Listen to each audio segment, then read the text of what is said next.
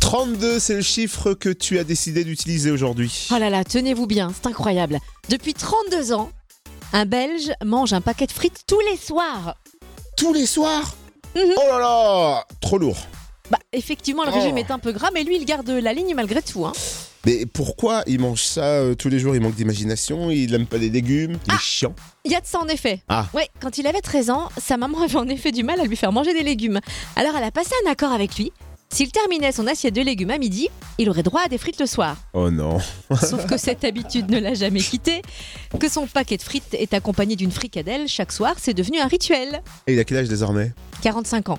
Donc, depuis 1988, il a avalé environ 11 680 paquets de frites. Oh J'aime les frites, mais là, tu vois, bon, c'est indigeste. Oh, oh, oh. Et je vous assure, Je hein, me on sens vous met une ballonné. photo euh, sur les réseaux sociaux, il garde la ligne et depuis on le surnomme même le Belge ultime.